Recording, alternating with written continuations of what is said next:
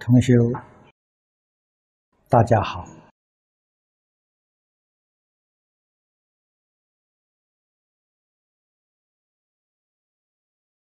昨天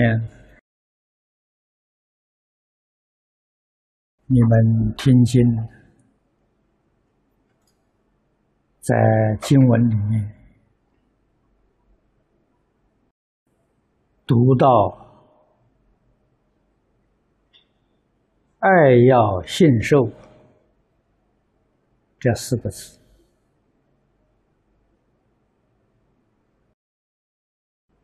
意思很深很广。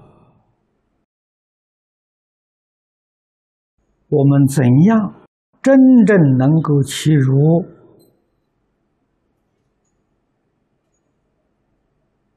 爱佛法？喜欢佛法，信受奉行。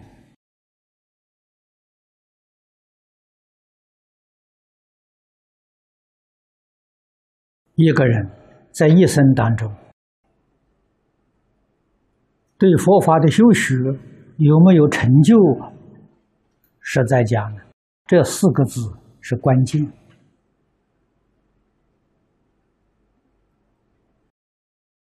那么大家都说佛法好，佛法究竟好在什么地方？总得要清楚，要明了。如果不是真正透彻的明了，那个佛法好，只是一个很模糊的概念。爱好的心、欢喜心是决定生不起来的。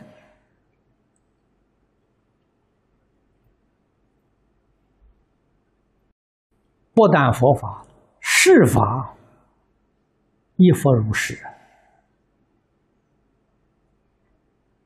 就是说到人与人的交往。也是了解与深刻，友谊才能够达到深厚。那么由此可知，一切法都是建立在彼此深刻了解的基础上。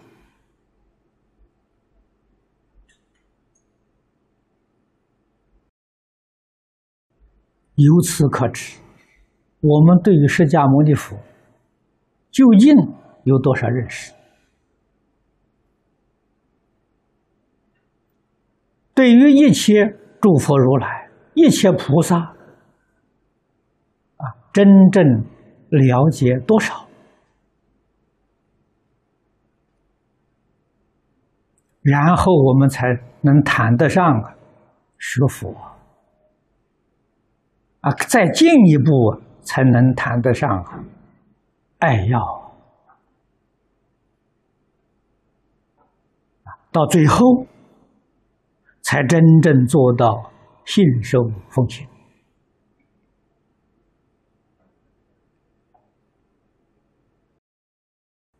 由此可知，世尊当年在世，为什么一生？都从事于讲经说法的工作，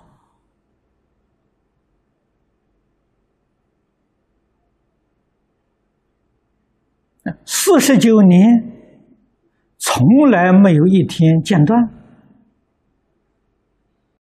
许多学生在家出家，出家学生经典上通常有记载。啊。我们常常看到一千二百五十人，啊，这不过是出家中的一个代表而已，这是长随弟子，一般的听众，来来去去的，就没有记载在经典当中的。这些人人数很多，而且绝大多数的人，只要有空闲，都愿意长时间追随在佛的身旁，亲临教诲。我们读到这些经文，冷静的去思维，想想当时世尊讲学教化的状况，渐渐就会体会到。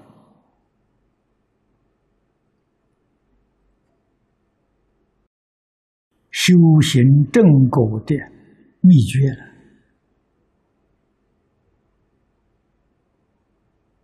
也就了解我们应当用什么样的心态，用什么样的方法来修学。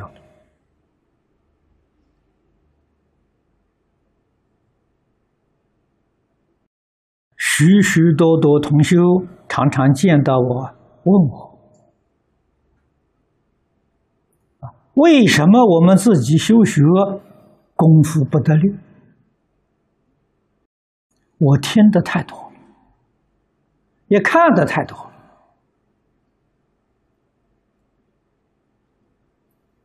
我体会很深的。修学功夫之所以不得力了，是你认识不清楚。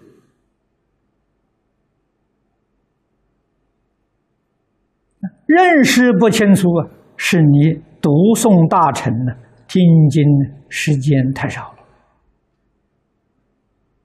啊！必须要晓得，我们如果不受佛法的熏陶，决定要接受世间名闻利养、五欲六尘的讯息啊，这种烦恼习气的讯息。从无世界以来，时间太长久了，印象太深刻了，所以烦恼习气这个力量非常强大了。我们接受佛法的讯息，时间太少。力量不够，敌不过烦恼习气，所以你的功夫不得力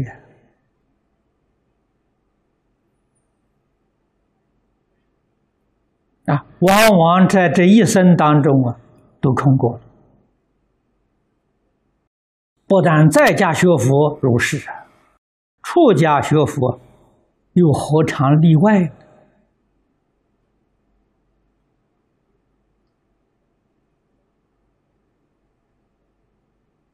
我们发现了这个原因，就应当提高警觉。如何把这个因素消除？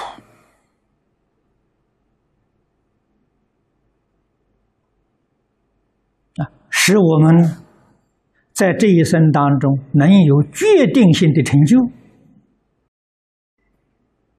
这是我们当前的课题。还是一句老话，要读诵大乘，要听闻佛法。可是，在先前这个时代，讲经说法的人少了，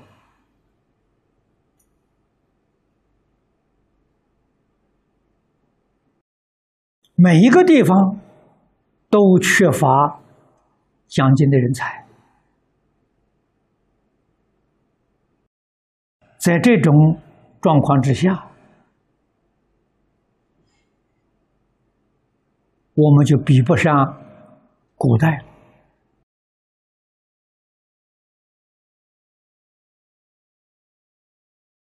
古时候学佛，都有真正善知识啊！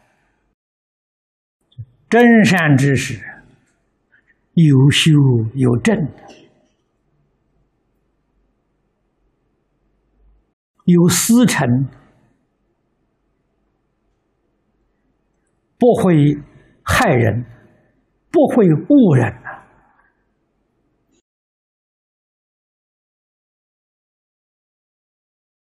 现在在这个时代，思成已经断绝了，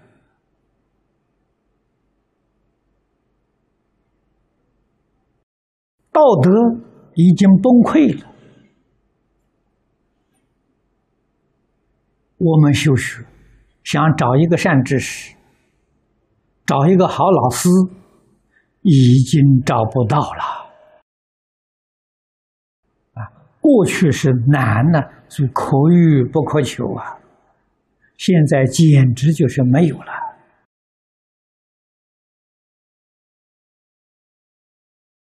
唯一的办法，就是以古人为老师。做古大德的私塾弟子，可是你得有这份德行，有这份智慧，死心塌地，依教奉行，啊，你也能有成就。如其不然，成就就难说了。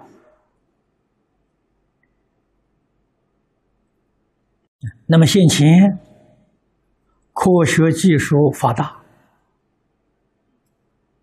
我们可以利用这些高科技啊，将我们每一场讲经都能利用这个技术，即可传播到全世界。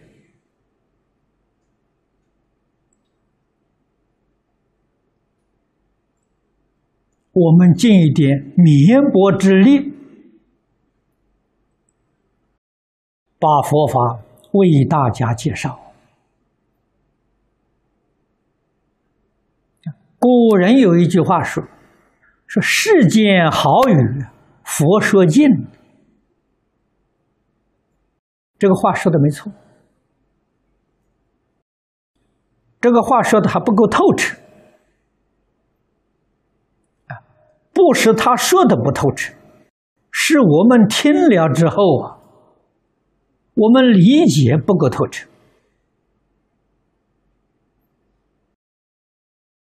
古人说话很含蓄，那个味道浓啊，啊，就意味深长啊。因为当时听众。多半是士大夫阶级，都是有学问、有修养的。那一种说法，他们听起来很入味呀。现代人没有这个修养，那个说法我们就听不懂了。我们体会的意思就非常浅薄了。所以必须要多啰嗦几句。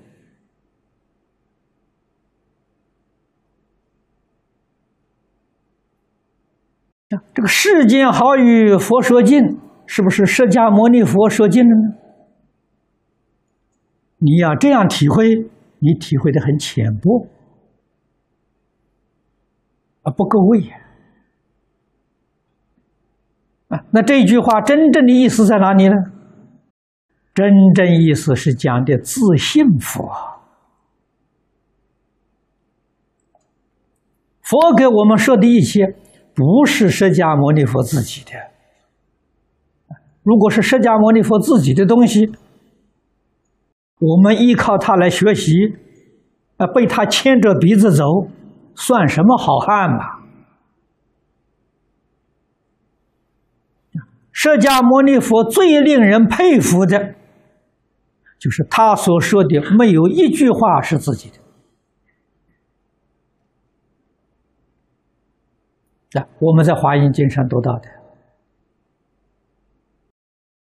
佛自己说的，他之所说的一切法，皆是过去古佛所说。他老人家讲经说法的态度是述而不作，跟中国孔老夫子的态度完全相同，没有我自己东西，古圣先贤的东西。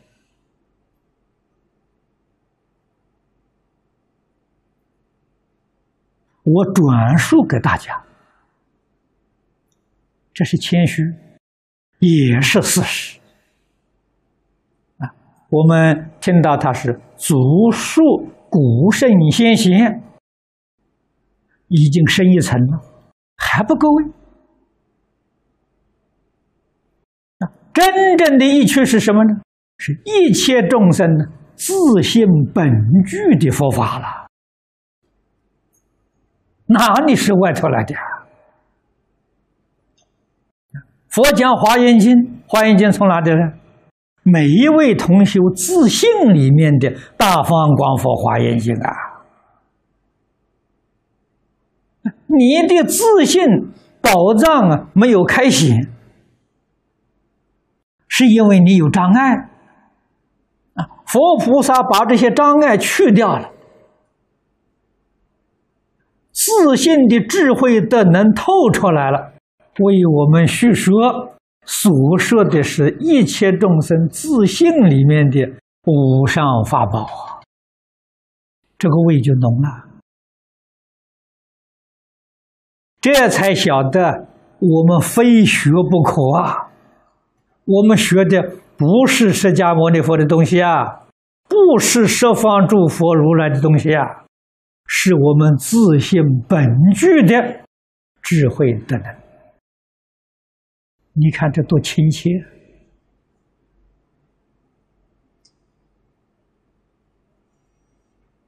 所以释迦世尊、诸佛如来，我们对他敬佩。啊，那就是说，他永远不会说是牵着人鼻子走。他叫人个个顶天立地，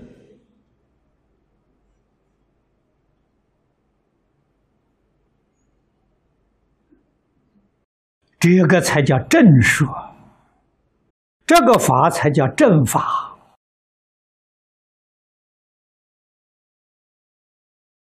啊！佛很慈悲，为我们说出来，是道破了，我们几时？才能觉悟，几时才能体会得呢？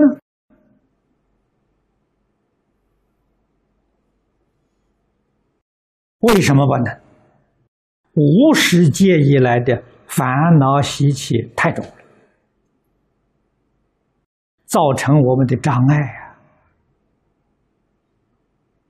啊，有觉悟的人，过来的人，跟我们提醒，我们还是不能觉悟。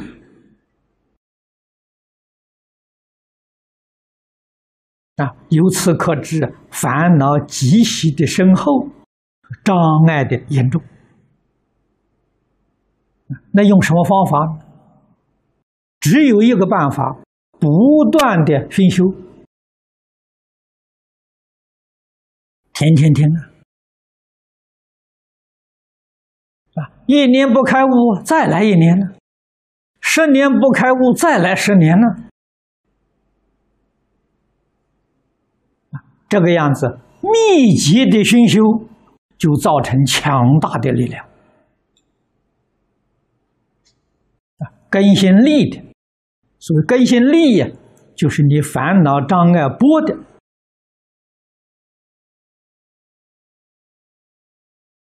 有个三年五年呢，就开悟了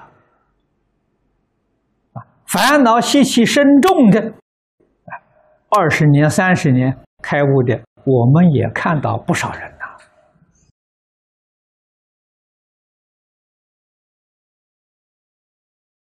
这才知道一门深入、长时间熏习的重要性。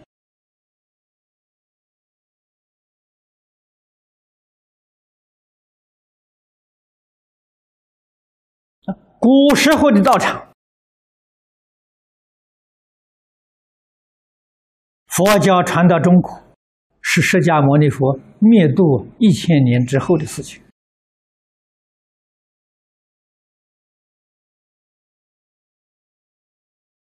那些道场，每一天讲经，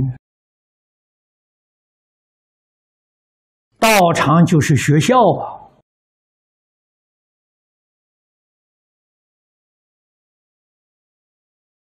是以教学为中心的，大家在一起共修，这是很晚的事情。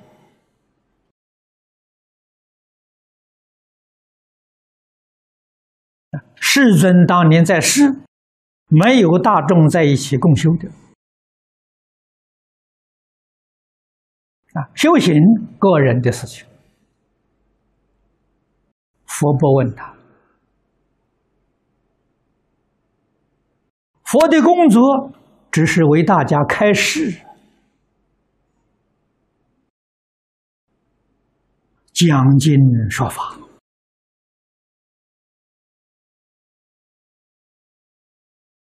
啊，这是佛的能事。所说之法，皆称为妙法。妙在哪里呢？无论说什么法，真的是字字句句里面都具足教、理、行、果这四个意思，称之为妙啊。学生如何接受呢？必须要具足性洁行正，你才能真的接受到了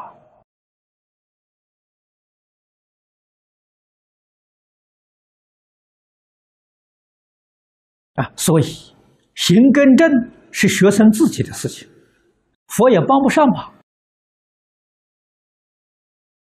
所以佛只是教学。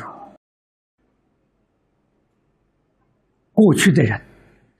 都非常自爱、自重，都能够发奋努力呀去修学。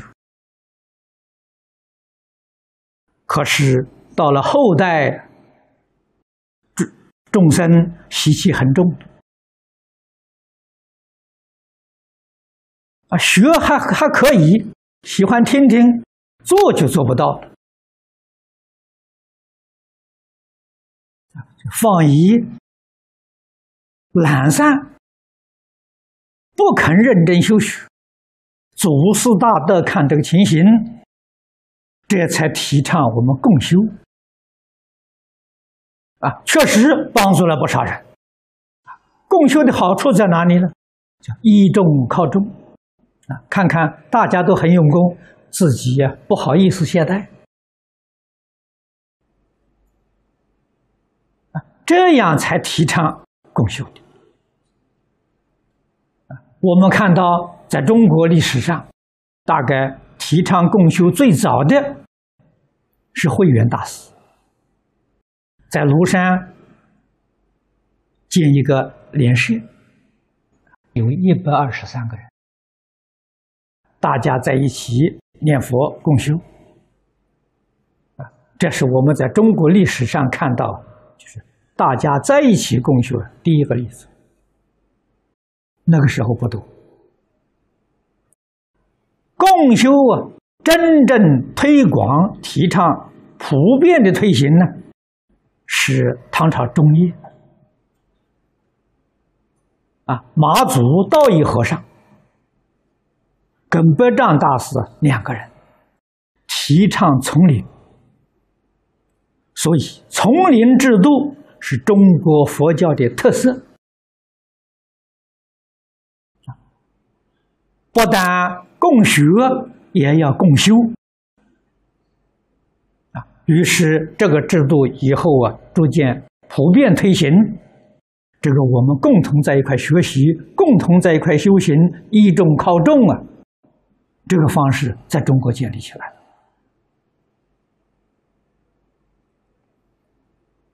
了所以讲经的法师多，临终修行的法师多。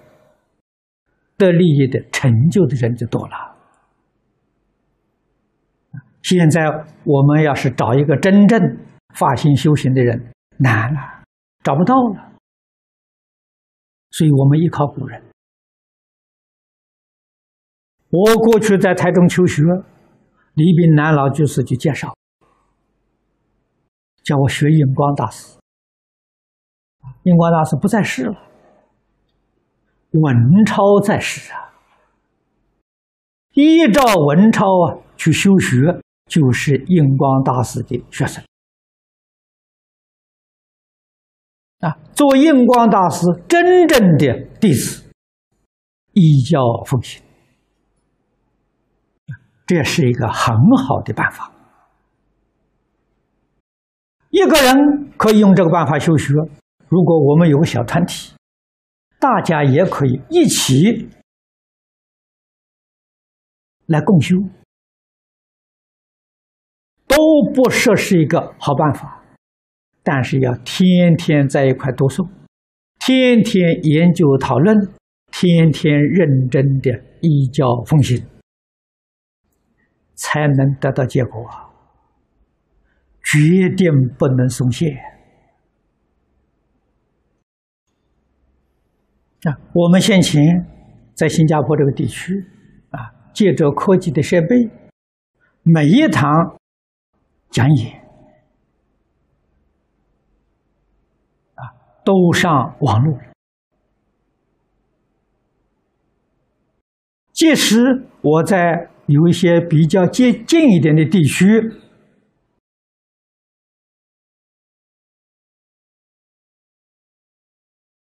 做一些短暂的讲演，也都同时上网了。那么，诸位如果要欢喜听，现在这个电脑设备很简单，也很容易。啊，你家里有这个设备，你每一天都可以听到。在台湾、在中国、在香港这个地区，我们没有时差。啊，我们早晨跟同学们在一起谈话，啊，八点钟到八点半，你每天都可以听到。晚上你讲经，八点钟到十点钟，啊，你在家里头也可以收看。如果人多，将电脑连线到电视荧幕上。啊把这个画面放大，啊，全家人都可以看得到。啊，如果你有个道场，就模仿我们这种啊投影机，啊，可以把这个些这个这个呃影像放大。我们现在放大是放大大概有一百多寸的样子，啊，所以你们看得很清楚。这个是美国达拉斯传来的。啊，我们看到他们这些形象，跟我们现在的人可以说是一样大了。啊，看得很清楚。啊，我们这边说话他听得见，他看得到；他们说话我们也听得到。所以有问题，当时就可以能够解答，但是必须要做成双向，双向比较麻烦一点。啊，诸位在家庭里面呢有一个电脑设备就可以了，不必用双向。啊，如果是道场呢，也可以用双向，跟我们连线。那么你们每一天我们都可以见面。这个未尝不是一个好办法。啊，所以我们特别强调，要修学功夫得力，一定要天天读经，天天听经。研究讨论，决定不能够松懈。好，今天时间到了，我们就讲到此地啊。